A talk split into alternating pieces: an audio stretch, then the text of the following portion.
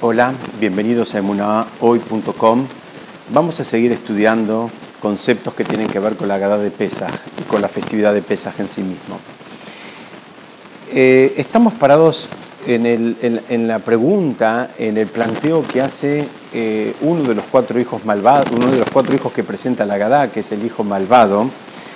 Y es interesante eh, analizar o continuar con el análisis que empezamos en la clase anterior, donde el malvado em, tiene una, particular forma de hablar. ¿A, qué nos referimos?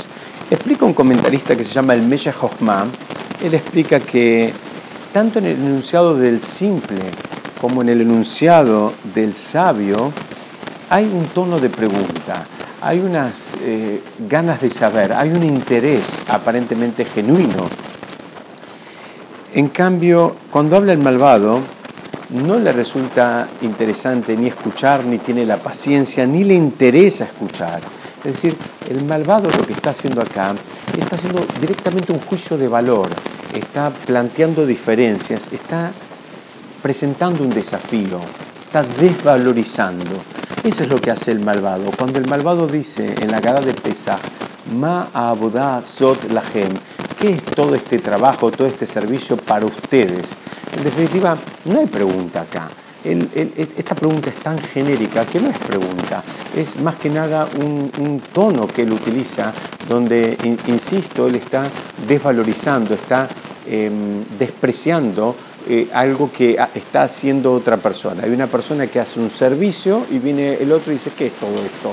Pero no es que pregunta un detalle, o sea, em, no, no, no, está manifestando ningún tipo de, intención de conocer más acerca de, esa disciplina. Es decir, el Gaon de Vilna nos, trae un poquito de claridad a todo esto y nos, ayuda, nos ayudan, digamos, los comentaristas posteriores a él con ejemplos de la vida práctica para entender cuál es la actitud de, de este hijo malvado, de esta actitud, de este modo malvado, y, cómo reconocerla y cómo actuar en consonancia.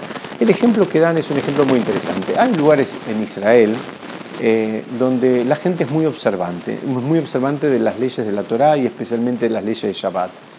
Entonces, si se diera el caso de que una persona intentara ingresar en esos barrios, como decía, muy religiosos de, la tierra de Israel, eh, con un auto en el día de Shabbat, va a haber gente que les va a gritar Llaves, llaves quiere decir Shabbat, les va a gritar Shabbat. La pregunta es, digamos, esta persona tal vez está en el octavo piso y está dentro de su departamento, o mismo que estuviera en el balcón, y le grita Shabbat. Y el que pasa con el auto tiene los vidrios levantados y tiene eh, la música todo lo que da. Entonces la pregunta es, ¿a quién le está gritando? ¿Y quién lo está escuchando? ¿Y quién va a hacer algún cambio o quién va a tener algún tipo de, digamos, de reacción positiva en función de este grito que le pega una persona desde el octavo piso. Entonces, explican que en realidad la, al ver eh, y presenciar conductas malas, conductas, digamos, eh, que son transgresoras, eh, definitivamente tienen un impacto en la persona. Es decir, ese impacto no es otra cosa que es una sensación de enfriamiento. Eh, eh, cuando una persona está intentando acercarse, digamos, al mundo de la Torah, de, la, de la Torah y de las mitzvot y de los preceptos, cualquier pequeño paso que dé, para él es un gran logro. Y hasta ahí está todo bien. Ahora, ¿qué pasa? Aparecen necesariamente estos jugadores que están tipificados en la Gadá como los malvados, que vienen a desvalorizar. Entonces ni siquiera preguntan con una intención de aprender, sino simplemente el comentario que hacen tiene un nivel de incisibilidad, eh, de, incisibilidad que es que lo que provoca es lastimar, es un, un daño, pero que tiene que ver con enfriar a la persona. Entonces explican, dice, cuando alguien está gritando desde el octavo piso y le grita a un auto que pasa en planta baja con los vidrios cerrados y le grita llaves, le está gritando que es Shabbat, o sea que es un día donde está prohibido hacer eso, y especialmente en ese barrio donde se cuidan este, de, no, de no transgredir las leyes del Shabbat. Dicen, en definitiva, ¿saben a quién le está gritando? Se está gritando a sí mismo. Está gritando a sí mismo para no eh, sufrir el impacto de, este, eh, eh, de esta actitud que normalmente lo que provoca es un enfriamiento. Es decir, la persona en, su trabajo de crecimiento espiritual muchas veces se pone en jaque ante el, desprecio o la desvalorización de personas a las cuales él eh, eh, a su vez también valora. Es decir, muchas veces necesitamos necesariamente la aprobación de las... Somos seres sociales y necesitamos la aprobación de las personas que, que nosotros queremos y que valoramos. Ahora, eh, en, el, camino espiritual todavía es, más sutil, porque mismo que no las conozcamos a las personas y que no las valoremos, también nos juegan y nos hacen, eh, eh, digamos, con sus acciones, provocan un impacto en nuestro propio crecimiento espiritual. Y eso es, es el trabajo que está haciendo el malvado. El malvado viene y descalifica, no pregunta nada, no le interesa nada, él lo que hace es descalificar. Y la reacción que deberíamos tener es una reacción que, nos ayuda a nosotros a quedarnos bien plantados en la, decisión que hayamos tomado, eh, digamos, para no dejarnos llevar por esta por, por, este malvado que tiene esas, esas intenciones. No nos olvidemos que el malvado no solo él no quiere hacer cosas, sino tampoco quiere que el otro las haga. Es decir, el al malvado le molesta el crecimiento espiritual del otro. O sea, él no, no, él no quiere crecer espiritualmente, pero a su vez a él le molesta que el otro crezca espiritualmente. ¿Por qué? Porque cuando el otro crezca, crece espiritualmente, le está mostrando a él un lugar donde él debería y podría estar y él no está. Entonces, no se olviden que el malvado le, eh, digamos, necesariamente le molesta cada uno de los logros de, las personas espirituales. Entonces, para tratar de terminar de entender esta idea, vemos acá que eh, es interesante el, cambio de lenguaje que hay, porque el malvado habla en un lenguaje plural. Dice, Lahem. Dice, ¿qué es todo este trabajo, todo este servicio para ustedes? Él está hablando en plural. Y eh, eh, el, supuesto padre en el relato de la Gadá de Pesach dice, la gem beloló, dice, para ustedes y no para él. Y entonces traen acá en el, en nombre del Gaón de Vilna un comentarista donde dice, si él está hablando en plural, la respuesta tendría que haber sido li belolahem, es decir, el, padre se está contestando, debería haber dicho para mí y no para ellos. Pero dice, em, la gem beloló, es decir, está, hay un cambio en los tiempos, en, los tiempos verbales, entre el, entre más que los tiempos verbales, en la forma de hablar entre el singular y el plural, que aparentemente no tiene mucha congruencia. Es decir, hay uno que está hablando en plural y hay otro que le contesta en singular. Entonces preguntan, ¿qué pasa acá? Entonces el Gaón de Vilna explica que este cambio entre una pregunta en plural y una respuesta en singular en realidad eh, tiene que ver con que el padre no le está contestando al hijo malvado, sino que le está contestando al, al que le sigue. ¿Que ¿Cuál es el que le sigue? Es el simple es el simple. El padre le está hablando al simple, no le está hablando al hijo malvado. El padre le está haciendo una respuesta cruzada, la está haciendo en voz alta, pretendiendo que de esa manera también el malvado escuche. Pero el padre no, no le está contestando al malvado, le está contestando al simple. ¿Qué significa todo esto? A veces cuando viene un malvado y nos viene a hablar, eh, de acuerdo a todo este análisis que estamos haciendo, eh, no, no estamos obligados a porque no siempre estamos preparados para contestar. como decíamos antes, la persona toma una decisión de dar un paso más en su nivel de observancia, su observancia religiosa, en cualquier, en cualquier camino. La persona decide avanzar un poquito más en el cuidado de las leyes del kashrut, en, lo que tiene que ver con la alimentación, o el cuidado de las leyes del Shabbat, o si es una mujer en el cuidado de las leyes del recato. Y enseguida van a aparecer personas que lo van a, lo, van a descalificar, lo van a, juzgar, lo van a poner en jaque. Lo que primero que aprendemos de acá y de este, de, este diálogo, que si lo desmenuzamos vamos a empezar a entender, como propone el Gaón de Vilna, que no es un diálogo directo, sino que es un diálogo cruzado por el, por el tiempo, por el cambio entre el plural y el singular, eh, de ahí lo aprende el Gaón de. Entonces, lo primero que aprendemos de acá es que primero no tenemos nosotros obligación de contestar a todos y no tenemos que dar respuesta a todos. Y cuando alguien viene en modo malvado, lo más sabio que hay es no contestarle siquiera, no entrar en ningún, en ningún tipo de, de confrontación. ¿Por qué? Por varios motivos. Primero, porque muchas veces nosotros podemos llegar a sentirnos motivados a cumplir determinados preceptos pero no por eso estemos tal vez capacitados para defenderlos intelectualmente frente a otra persona que nos está poniendo un poco en jaque.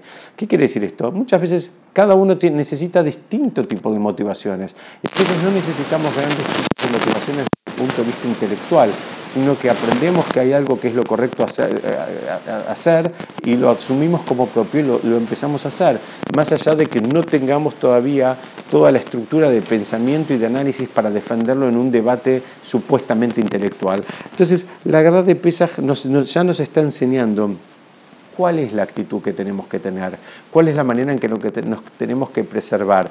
Nosotros estamos intentando hacer un camino y eso no significa que en ese camino estemos todos preparados para un debate eh, profundo e intelectual y agresivo, donde la mayoría de las veces lo único que tiene es de agresivo y no tiene ni profundidad ni intelectualidad.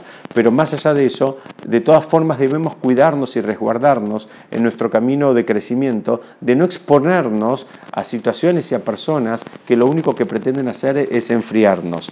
Entonces, vemos nosotros acá que eh, la persona que tiene una pregunta genuina, lo primero que va a hacer, va a tratar de hacer que esa pregunta en un ámbito, eh, digamos, más privado, no, no, lo va a hacer en un ámbito público. Cuando la persona viene en público y hacer un, un, cuestionamiento también, eh, digamos, en, en, plural, un cuestionamiento masivo, eh, ¿Qué es la forma en que pregunta el malvado, pregunta en grupo. ¿Por qué? Porque ahí se siente más fuerte, a él se siente envalentonado. Entonces ahí ya es un primer reconocimiento que tenemos que hacer. Si el desafío viene desde un desafío, desde una pregunta genuina y con intención de crecimiento y con intención de conocimiento, eh, lo más probable es que venga de manera individual y en un ámbito, digamos, eh, uno a uno. Ahora, si viene en un ámbito donde viene en grupo, como viene el malvado, el malvado habla en plural, ¿por qué? Porque él también viene en grupo.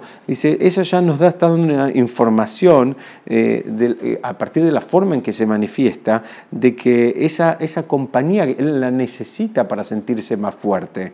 Entonces, eh, nosotros lo, lo, que tenemos que aprender de toda esta estructura que nos muestra la Gadá son varias cosas. Primero, poder tener la sensibilidad de reconocer desde qué lugar nos está preguntando o nos llega la pregunta del otro lado. ¿Es una pregunta que está buscando el conocimiento o es una pregunta que está buscando el enfriamiento? El enfriamiento nuestro, por supuesto. Hay gente que cuanto más bajo nosotros estemos, se van a sentir más altos. No nos olvidemos que el crecimiento espiritual representa un desafío para cualquier persona. Es decir, mismo para la que supuestamente no le interesa la espiritualidad, cuando ve una persona que se involucra y que se siente plena y que, y que avanza en su trabajo espiritual, eso ya le presenta una, una dificultad entonces, primero detectar desde qué lugar nos está hablando. Si nos habla desde un lugar, digamos, de mucho desafío y de una actitud muy malvada, lo primero que tenemos que hacer es lo mismo que presenta la Gada. No le contesta, no le está hablando al malvado, le está hablando al simple. Le habla al simple en voz alta, le dice, eh, eh, ¿cómo le contesta? Le dice, eh, la gem velolo. Le dice, a ustedes y no a él. Eh, ¿Por, qué está hablando en, plural? Cuando dice la gem, lo incluye al, hijo simple.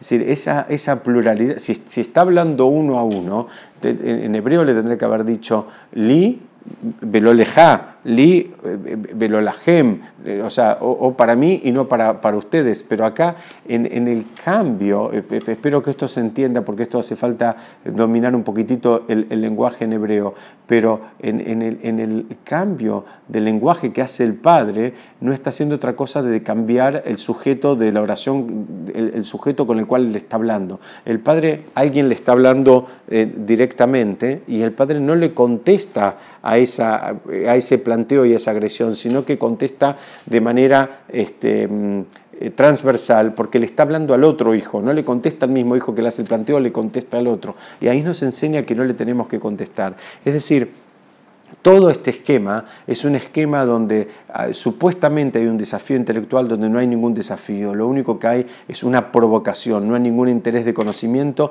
y, lo que, y esa provocación lo que termina eh, generando en definitiva es un enfriamiento, una desmotivación en, la persona que está tratando de hacer eh, su, crecimiento espiritual. Entonces, este, este, este esquema que presenta la Gadá de Pesaj nos debería servir a todos nosotros porque nos vamos a encontrar eh, tarde o temprano con personas que tienen esta, esta actitud y que nos ponen en jaque, entonces nos dicen, y hace falta dejarse la barba, y hace falta usar la equipa todo el tiempo, y hace falta hoy respetar el Shabbat, en el año eh, eh, dos mil y pico con la modernidad que hay y hacen todos planteos que tienen que ver con la falta de conocimiento y la falta de entendimiento de por qué las, las, las mitzvot son mitzvot y cómo es que funcionan. Es decir, hay, hay cosas que, que, que, no tienen que ver con el nivel de inteligencia. Hay cosas que si no las estudiamos no las vamos a aprender nunca.